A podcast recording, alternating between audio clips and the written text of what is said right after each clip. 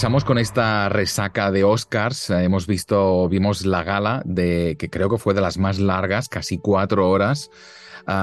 y fue con un resultado bastante previsible. O sea, es de esas ceremonias que que casi mm, las quinielas estaban ya todas hechas y pocos se equivocaron, ah, porque la gran ganadora fue todo a la vez en todas partes, Everything Everywhere All at Once, ah, tenía 11 nominaciones y logró 7 premios y además mm, en las categorías más importantes, ah, o sea, dirección, película, tres de los actores, menos el actor protagonista, guion, edición, o sea, bueno, fue la gran ganadora. Yo creo, mm, pensando un poco en otras galas anteriores, creo que deberíamos echar la máquina muy, muy atrás para mm, pensar en otra película que ganase en tantas categorías principales. O sea, lo de arrasar en los Oscars, esto hacía tiempo que no pasaba.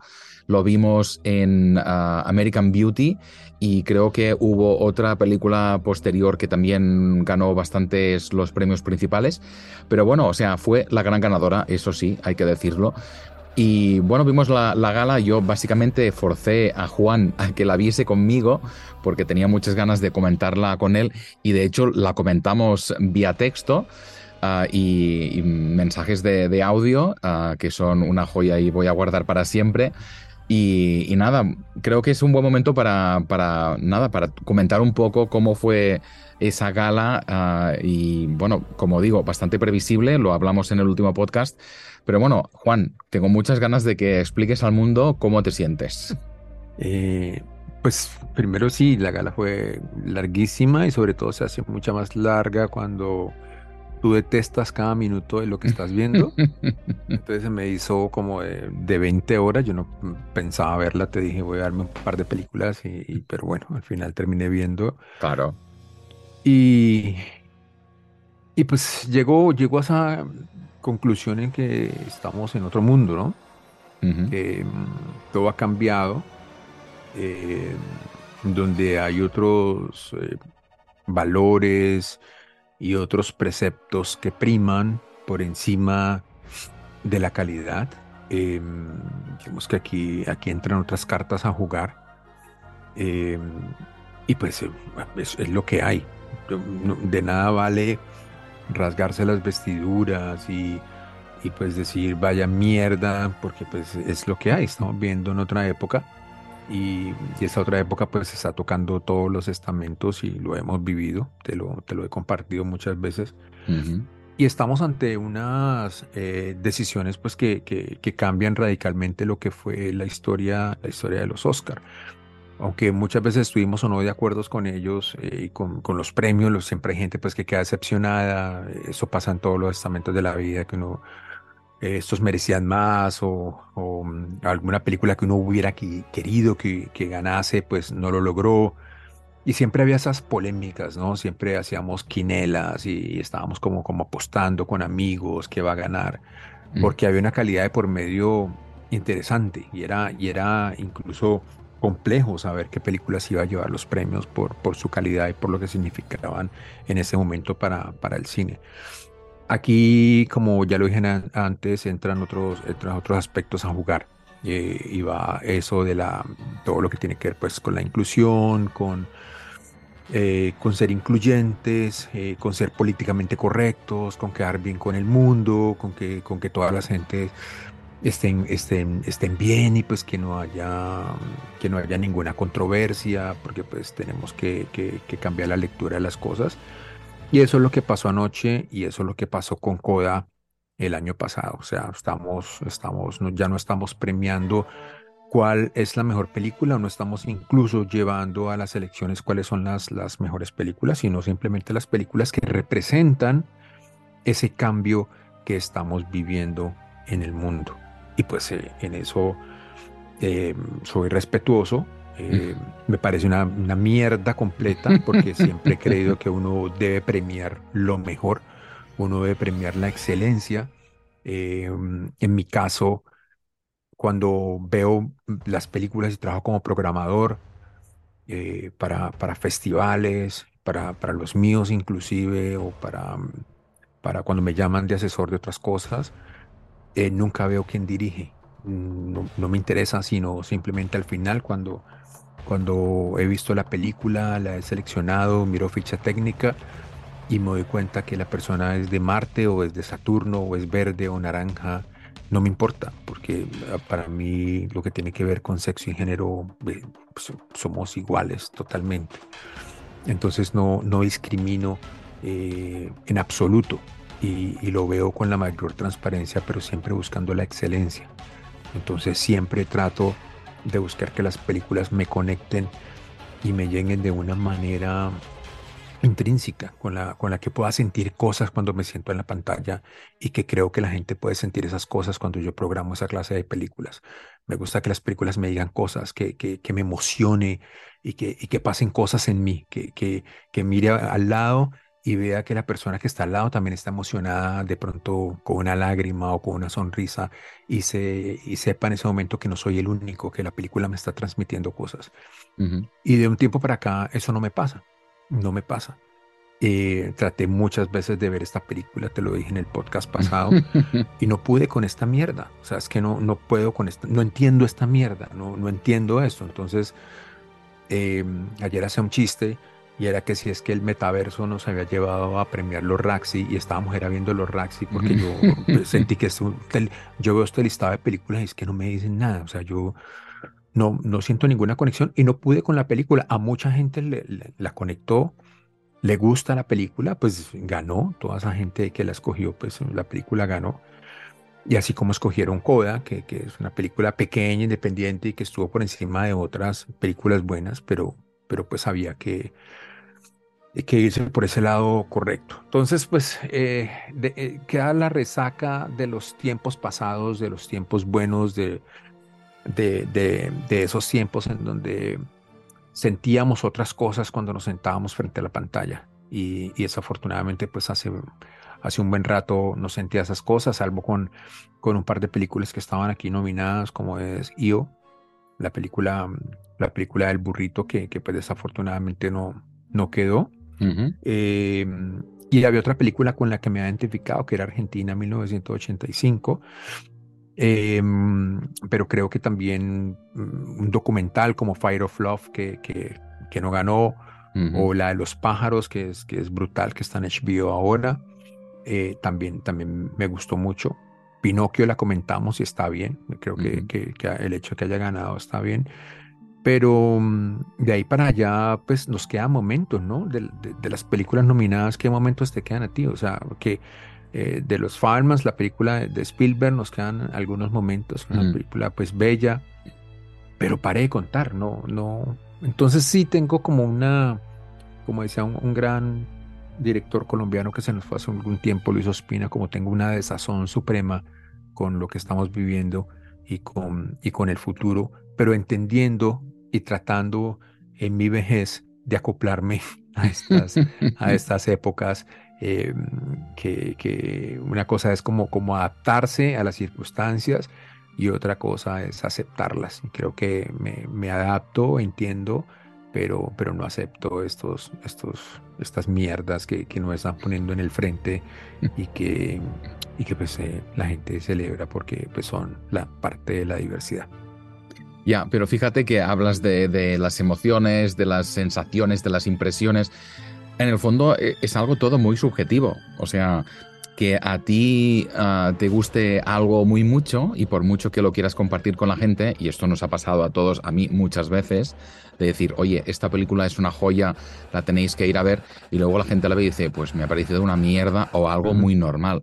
O sea, en el fondo estamos en un terreno de una subjetividad máxima. O sea, ya partimos de unos premios en los que ya no nos íbamos a poner de acuerdo. O sea, las que has comentado ahora mismo, la de EO, la de Fire of Love, o sea, yo creo que son las mejores películas del año pasado. Y han tenido cosas puntuales en los Oscar, pero ya decíamos eh, la última vez, la cosecha ha sido mala, ha sido un año que pues no ha destacado, claro. Eso es para el olvido. Sí, pues sí.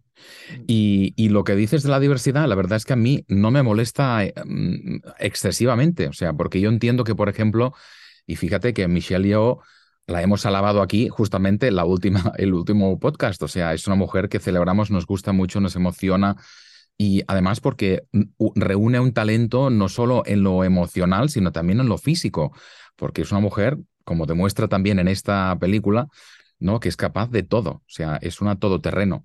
Y, y, ella casi se puso en un apuro porque en una, en una entrevista reciente ah, ¿no? hizo el comentario de decir, teniendo una oportunidad en la que vas a premiar a una actriz y tienes a Kate Blanchett, que tiene dos premios, ¿no? Y es una mujer que tiene los éxitos consolidados, que no va a cambiar su vida en absoluto por sumar otro Oscar.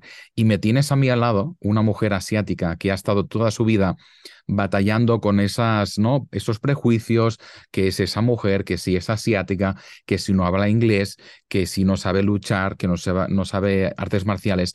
Y dice, pues, ¿no? ¿Por qué no vas a apoyar a la candidata que es la menos, ¿no? Ah, lo que lo tiene menos fácil.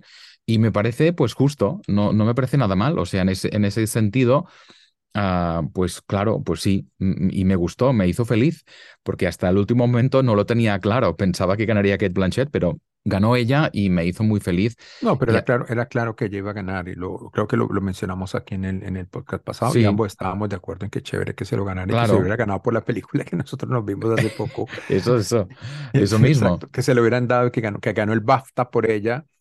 Eh, pero no, ni siquiera fue nominada al Oscar por esa película, por ejemplo, donde está espectacular. Claro, claro. o eh, sea, que es, es un primer Oscar y es, y es una mujer que representa muchas cosas y es algo que quizá es un poco pesado de escuchar en todos los premios cuando gana un, un homosexual, un, un negro, un, un, chino, lo que sea, ah, de cualquier nacionalidad y dicen, pues, ah, no, ver esto, ¿no? Cualquier persona en casa intentando hacer lo que hago yo y verse reflejado ahí en mi premio, pues es que es algo muy bonito. Y es verdad, a veces nos falta este referente. Y creo que lo hemos escuchado mucho porque, porque es, verdad, hemos tenido más diversidad en los premios, pero creo que es, es, justo y necesario. O sea, no, en ese sentido a mí no me importa. E, en otras ocasiones me ha jodido más, pero en ese sentido, pues me parece justo. Y, para terminar mi rollo, pues ah, más que nada también es una celebración de A24, o sea, la productora detrás de esta película, o sea, aunque sea una película de efectos especiales, de metaversos y otras mierdas, es una, es una productora independiente y la hemos celebrado aquí muchas de sus películas. Y de hecho es la segunda vez que gana el Oscar, porque ya ganó en su momento por Moonlight, ¿no? la película que desbancó a La La Land. O sea, que es, es, una productora independiente y me hace feliz que pues haya tenido tantos premios, no solo estos, porque The Whale, ¿no? La, la ballena de, que ganó a Brendan Fraser por su interpretación principal, pues también, también es A24. O sea que ahí tenemos ese golazo de una independiente que hace buen cine y que ojalá esto abra la puerta a que la gente conozca más ese tipo de cine, digo yo. Sí, em, bravo por A24, ¿no? Que ha venido, ha venido rompiéndole y tiene un gran ojo, también lo hemos valorado muchísimo aquí. Eh, son esas productoras, mm, productora que arrancó, que arrancó pequeña y mira dónde va ahora. A propósito de ellos, acaban de comprar un teatro, uno de los, de los más icónicos en Nueva York, cosa que se le aplaude muchísimo más porque eso quiere decir, aunque no lo han develado eh, o no han eh, mostrado en detalle sus planes, que parece que muchas de sus producciones se van a estrenar ahí, pero también le van a dar eh, apertura a diferentes películas poderosas independientes, que me parece súper chévere que, que, tengan su propio teatro, y sobre todo en un momento tan crucial como este que estamos viviendo en, en donde se están cerrando teatros en Nueva York. Em, lo acabamos de sufrir con, con Cinépolis en Chelsea, que fue la casa de, del festival que nosotros llevamos de Colombia Film Festival y por ese motivo pues nos tocó mudarnos a otro teatro. Eh, Cinepolis fue uno de los, de los lugares icónicos. Eh, primero fue Clearview, después fue comprado por Cinepolis, que en un lugar estratégico en la 23, con, entre octava y, séptima. Y, mira, era un teatro que recién lo habían eh, remodelado y simplemente porque sus escaleras eléctricas se dañaron, eh, no tuvieron el dinero para arreglar las escaleras eléctricas y tuvo que cerrar todo el complejo de teatro. Es una cosa increíble. Eso quiere decir que la gente pues se ha alejado de las salas, ¿no? Que no haya dinero suficiente para arreglar unas escaleras eléctricas, pues imagínate a dónde vamos después de, este tema de la pandemia. Y, mm, valoro, valoro pues eh, muchísimo que, que A24 además de ser, creo que la productora independiente más fuerte que, que existe en los Estados Unidos, pues también eh, ahora se meta en, en el tema de, de, la comercialización de películas y apoyo a nuevos realizadores a través de, de la pantalla grande, que eso es realmente eh, increíble, increíble para la industria y que esté pasando ahora. y, bueno, pues yo creo que en ese sentido pues va a ser, es, es, es, es bonito. O sea, estamos de acuerdo que no, no fueron unos grandes premios y, es verdad que quizá esta peliculita, incluso mira, justamente hablaba con mi madre y me dice, bueno, pues si habrá ganado el Oscar, la tendré que ir a ver. Y digo, mamá, o sea, 81 años tiene esta mujer, es que la va a odiar desde el primer minuto. Le he dicho, no la veas, es que no es una película hecha para ti. Ah, o sea que a veces tenemos esa, sensación de porque ha ganado el Oscar es ah, ¿no? una joya que todos queremos ver tiene su público, ha ganado una película de género, que esto muchas veces pues cuesta, o sea, estamos acostumbrados a los dramas, que es lo que más gustan en los Oscar. Esta película es un, un gran drama y eso es verdad, porque una de las cosas que, reivindico de, esta película es precisamente eh, esa gran humanidad en el retrato de, de una relación entre madre e hija que, se desmorona, ¿no? Y es una forma de, de ellas dos de intentar reconstruir esa relación. Y, está hecho desde un punto de vista súper original, o sea que ah, no le quito tampoco ese mérito, ¿no? De, de, jugar mucho con esas emociones en un paquete completamente loco, porque es una cosa completamente alocada. Pero, pero bueno, ahí están esos premios, una gala pues bastante anodina, ah, con ese presentador Jimmy Kimmel que aquí conocemos mucho en los Estados Unidos, tiene su programa Late Show y, hizo pues una versión extendida de, sus late shows. Y, de los premios, pues aparte de, esta, la, gran ganadora, todo a la vez en todas partes, pues también ganó Sin Novedad en el Frente, que es esa película alemana ah, que ganó cuatro premios, entre ellos el de película internacional. Ah, y es una adaptación de, una novela que ya inspiró esa película del año 1930, Sin Novedad en el Frente, y, nada, pues parece que gustó mucho más de lo que a mí me gustó, porque es una película que ah, también es, es, de esas malrolleras que hablábamos, ¿te acuerdas? De mm. Las Bestias, pues es un poco de, mal rollo, ¿no? Esas películas muy crudas. Pero bueno, no sé si hay otro premio así que quieras destacar antes de cerrar el capítulo. No, quería, quería destacar el, digamos que siempre estoy, estoy muy, muy tirado hoy al pasado. Mm, pero qué, pobreza de introducción. O sea, recuerdo esas introducciones tan, tan importantes, tan espectaculares de Billy Crystal. Que le dan a los Oscar otro sentido cuando comenzaban y, esa espectacularidad, esa belleza, eso que nos, nos, movía todos los sentimientos y nos conectaba de una con lo que estábamos viendo y fue, pucha, es noche de Oscar, vamos a sentarnos y, pero de verdad lo de ayer fue una, de una pobreza absoluta. Em, que, yo casi, casi, casi, cuando comenzó casi renuncio, digo, pero ¿qué es esta mierda? Y después, bueno, sigue ese, durante cuatro horas ese, ese trote de, de, películas. Y mm, una cosa es que eh, Jimmy Kimmel eh, hubo un momento en que, que, fue un poquito abucheado cuando se burló de, de, una película que también, de la cual hemos hablado aquí, ¿no? Que es Babylon sí. Em, pues entendiendo que la película se gastó un, dineral y no lo recuperó, eh, creo que Damien Chazelle merece un poquito de respeto, pero es un, es un gran director. pero bueno, el, humor no tiene límites, entonces pues eh, valoramos al menos que no hubo ninguna oferta anoche ni, ni nada por el estilo, ni, aunque hubiera sido algo divertido, que hubiera pasado algo extra para, para sacarnos del tedio de estos Oscar tan, tan, tan aburridores y sobre todo con, con este, con esta pobreza de, películas que, que, que hará para el olvido. Bueno, pues esperamos que esta cosecha que empieza ahora, 2023, pues nos presente mejores películas. y de hecho, si quieres, vamos a hablar de una que hemos visto justamente la semana pasada.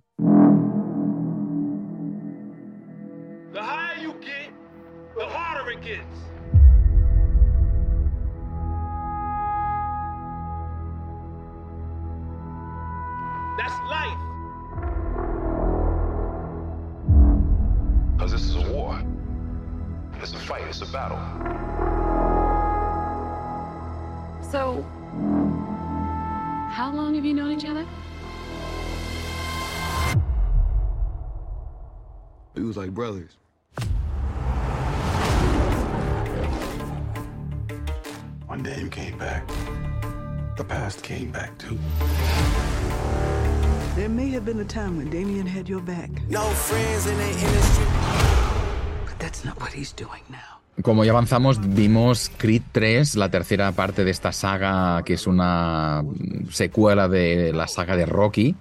Um, y además la vimos en el gran formato IMAX, uh, en un pantallote increíble, en, además el más grande de Nueva York, que es el de Lincoln Center. Um, y además para los que no, igual en, en, vuestra localidad no exista este formato, yo recuerdo en Barcelona teníamos un IMAX donde básicamente íbamos a ver documentales y creo que eh, se, desmontó, o sea que eso ya no funciona y en cambio en Estados Unidos es una de las pantallas que más dinero hace porque todas las grandes producciones van allí. Y, en este caso, que igual es un poco curioso el hecho de que una película de boxeo se haga en este formato, solo quiero apuntar algo técnico para que igual lo visualicéis. La, las pantallas habituales del cine son rectangulares. En la pantalla IMAX es cuadrada. Entonces, cuando ves una película en formato IMAX, generalmente ves la película en formato rectangular y en algunas escenas rodadas en ese formato ex expresamente, es cuando la película se vuelve cuadrada. En este sentido, eh, en esta película lo que veíamos es las escenas de lucha en el ring, es cuando la pantalla se abría y se hacía ese pantallote enorme y, y realmente sí que te, te, te, arrastraba hacia adentro, o sea, era, era, era una escena de, de, extrema violencia, de mucho detalle, mm. y incluso, recuerda, había un par de momentos en el que le da ¿no? un puñetazo en, en, el, en el, lomo, ¿no? Y todas las gotas de sudor saltan, ¿no? Es como detalles increíbles que igual se escaparían en otro formato diferente. O sea que uh, vimos esta película en un formato también muy concreto, que es lo que nos hace, pues, um, no creo, entrar más en, esta, en esta película. Y bueno, tú, Juan, como experto en la saga Rocky, no sé si tienes un ranking de esta, pues me gusta más que o menos que. Lo que pasa es que las películas de, de Rocky, eh, si, si, vas al, a, al, comienzo de ellas y a toda la saga, tienen eh, el mismo guion. Uh -huh. Entonces tiene este, este protagonista, tiene este antagonista que de una u otra forma regresa. Aquí mm, me llama la atención pues que, que, que el protagonista, que es Creed, está trabajando con el hijo de Iván Drago, con el que él peleó en la, la, en la película pasada. Uh -huh. eh, Drago, pues Iván Drago fue el que mató a su padre. Entonces me, me pareció interesante como ese acercamiento de los dos ahí. Uh -huh. Y, eh, pero siempre hay un antagonista, hay un malandro, ¿qué tal? Y aquí este malandro es un poquito más oscuro que los, que los que hemos tenido. Y tenía mucha curiosidad en verlo porque Stallone dijo que él no quería ser parte de esta saga, una uh -huh. saga que él creó y que no le pertenece, que es una cosa re loca porque mantiene el, eh, alguien le usurpó mmm, los derechos según Stallone, y entonces Stallone no, no ve un peso de, de la saga, y después, uh -huh. o sea, él la creó. Eh, y volviendo al tema, pues este, este, este personaje es un personaje un poco más oscuro y Stallone había dicho que no, no hacía parte de esto precisamente por ello, porque el guion le parecía oscuro, que él buscaba otras cosas y que no, no estaba muy de acuerdo con lo, que, con lo que iba a pasar en pantalla. Y eso mmm, me tenía pensando y, y, una, y muy curioso acerca de, de, lo que veríamos. Y sí, este, este señor va un poquito más allá, digamos que, que cruza eh, ese límite de la maldad, que a veces es un poco miedoso, uh -huh. porque es ese hombre que lo quiere tener todo, que pasa mm, muchos años en una cárcel, entonces piensan que, que, la vida o esta otra persona, nuestro, nuestro protagonista, pues Creed le ha arrebatado lo que él, eh, él debería estar en su, en su lugar y que este hombre pues le arrebató su vida, eh, que lo llevó a pasar mucho tiempo en la cárcel y que perdió todas las oportunidades. Y al encontrarse con un hombre exitoso, con una familia bonita, pues lo único que desea es robarle absolutamente todo lo que, lo que él ha conseguido y retomarlo como lo piensa él, ¿no? Retomar uh -huh. lo que es suyo, según él. Y este mmm, desbalance psicológico pues lo lleva mm, a, la oscuridad y a, cometer mm, cosas eh, en pro de lograr eh, llegar a ese momento en que pueda arrebatar la vida a Creed. Mm, eh, esa es como la parte oscura, es un personaje psicológico que nos recuerda un poquito al, de, al de Cabo de Miedo, porque es ese hombre que pasó tanto tiempo en la cárcel, que soñó cada día con salir y destruir a ese abogado, eh, y arrebatarle todo, pues eso también es un poquito, es un poquito por, el, por, ese, por ese mismo estilo. Eh, de resto, pues es igual, las peleas son, son espectaculares. Eh, en filmadas en IMAX es, es, es brutal, las vivimos mucho. Yo soy muy fan de, de estas peleas y, creo que logra lo que, lo que busca la película, ¿no? Que es divertirnos y, que pasemos un momento chévere. Y si me preguntas por el ranking, pues no sé, yo después de, de, Rocky 4, que es precisamente donde Stallone pelea eh, con Iván, si no estoy mal, sí, es con Iván Drago. Eh, creo que hasta ahí llegó como, como esa, esa saga chévere que, me gustó de, las películas de Rocky. Eh, y extrañé, sí, extrañé a Stallone en esta película porque ni siquiera se nombra, se nombra un segundo por, por una pelea que, que tuvo, pero ni siquiera se dice el por qué desapareció cuando, cuando en la película anterior él, él estuvo en la esquina entrenando a, a Creed. Entonces me, pareció, me pareció curioso el dato, me imagino que ya no aparecerá más si, si vuelven a hacer otra película. Pero, pero bueno, creo que, creo que logra, logra eh, logra lo que busca y la pasamos bien, ¿no? Tuvimos un momento agradable viéndola. No es una película que pasará la historia ni que volvería a ver, pero, pero creo que tuvimos un momento chévere. Sí, me pareció muy, muy esquemática en ese sentido. Igual ya todas son muy así, ¿no? Porque en el, fondo es el ABC de lo que es una historia. Ya sabes qué pasará. Exacto, o sea, además eh, en esta, esta película, o sea, cuando tienes que explicar un poco de qué va, pues ya avanzas casi la mitad de la película, ¿no? bueno, te diría que incluso tres cuartas partes, porque, porque todo se va desgranando, pero, ya anticipas hacia dónde va. Y, es, curioso porque, bueno, te conté que estuve entrevistando a, los tres, al director, a Michael B. Jordan y a Jonathan Majors, y Jonathan Majors mm, es curioso porque tiene una historia mm, personal muy parecida a, esto. Y no es que estuviese en prisión, pero tuvo problemas porque de, pequeño era muy, muy movido. Ah, era un pequeño delincuente, de hecho, y es que me contaba que él básicamente quería dejar de ser un niño negro pobre, porque su realidad era muy, era muy, muy triste, muy miserable. Y, y, de hecho, en su caso fue la interpretación, no fue el boxeo, y básicamente encontrar a alguien que valorase lo que, lo que él tenía, ese, ese, potencial. Así que e, es, es, curioso porque es una película que tiene como muchas ah, historias paralelas con, consigo mismo y mm. me contaba que era una historia muy personal. Lo mismo con Michael B. Jordan, que me, me contaba que, que, las tres películas suceden en tres momentos de su vida y ah, muy específicos y que parte de lo que ocurría en realidad pues lo había metido en la película. O sea que para él son tres películas que son muy, muy, muy personales y creo que se nota en ese sentido en la película. Así que sí, está bien, o sea, me gustó, es, una saga, te digo, que mm, curiosamente he ido siguiendo. Y, nada, pues ah, no sé si es de esas películas que va a salir en los Oscars del año que viene, dudo bastante, porque aunque todo está muy bien, está bien empaquetado, pero tampoco creo que se luzca muchísimo o tenga una visión muy personal como director, Michael B. Jordan y las interpretaciones están muy bien, ah, especialmente Jonathan Majors, que tiene como un punto así como muy creepy y, Sí, Jonathan Majors está muy bien, convence con esa cara de loco que mantiene todo el tiempo, está, muy bien. Sí, pero dudo mucho que esto tenga, tenga más recorrido. Pero bueno, es, es un, un, buen ah, remate de esta trilogía y me temo que va a haber más cosas porque creo que se confirmó que va a salir una serie de animación que creo que va a estar ah, en con la hija, ¿no? Sí, y, y, alguna cosita más, o sea que hay mucha más vida después de Creed.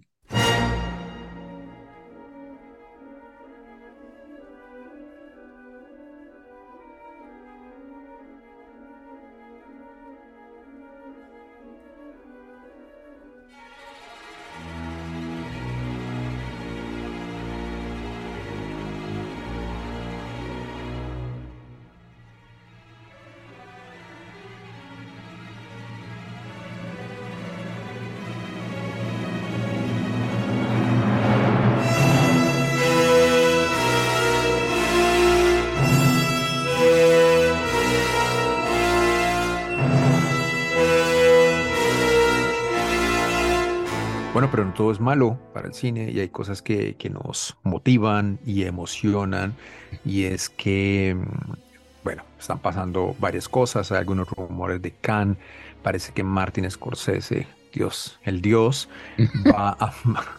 Vuelve el cine, vuelve el cine. Va a tener... Te cambia la cara, eh, tío. Me cambia la cara, tío. Va, va- va a tener la premiere de, de su nueva película Killers of the Flower Moon en, en Cannes.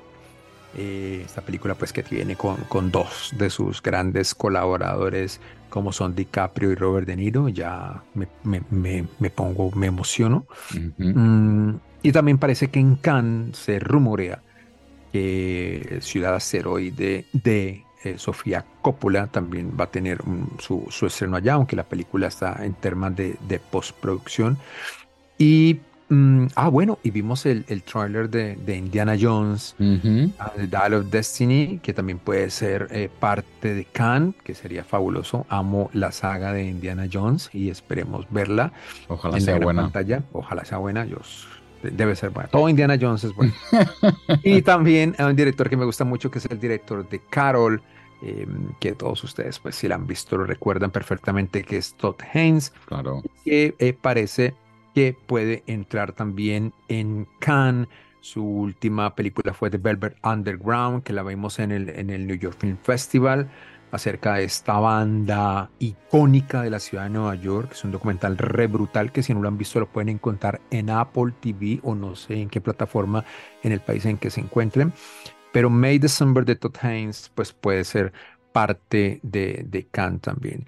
Y hay otro director eh, que es eh, Coppola, Francis Ford Coppola, que no se sabe si su nueva película que ha tenido eh, Megalópolis, eh, que ha tenido mucha controversia a, a su alrededor, y eso creo que es una buena noticia, porque recordemos que, la, que Apocalypse Now de Coppola fue una pesadilla la realización. Entonces, si Apocalypse Now salió de ese modo, en esa pesadilla, pues esperemos que Megalópolis, que ha tenido también una, una locura al lado, eh, en diciembre pasado Coppola despidió a todo su equipo de Visual Effects, dijo que no le servía absolutamente para nada, está reemplazando mía. mucha gente, está es un, es un, es un obsesivo Francis Ford Coppola. Claro. Entonces, pues eh, de pronto podemos, podemos ver algo nuevo de los maestros este año que viene. O sea, tenemos a, a Coppola, tenemos a Scorsese, eh, tenemos a Todd Haynes, gente que, que hace cine, real, cine, cine, cine, que hace cine, que hace mierdas. Entonces vamos a tener cine de nuevo y eso por mi lado pues me, me emociona y me, y me toca un poquito el corazón. Vamos a ver si esas películas llegan. Esperemos que, que Megalopolis eh, eh, llegue algún día, si no es este año, pues el siguiente.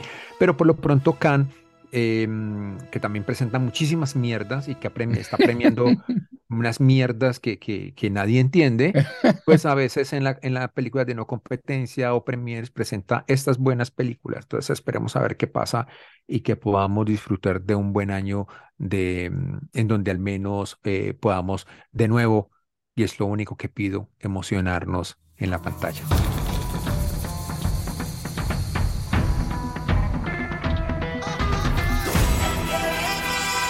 Bueno, hemos hablado de cosas malas y cosas buenas y esperamos pues, bueno, tenemos que repasar la cartelera a ver qué llega estos próximos meses. Vamos a ponernos al día de, de cine. Vamos a ver algún clásico. Juan, creo que te apetece volver a algún clásico. Sí, y igual podemos abrir el melón de clásicos que merece la pena volver a, a contemplar. Y, y nada, pues enseguida volvemos con otro podcast.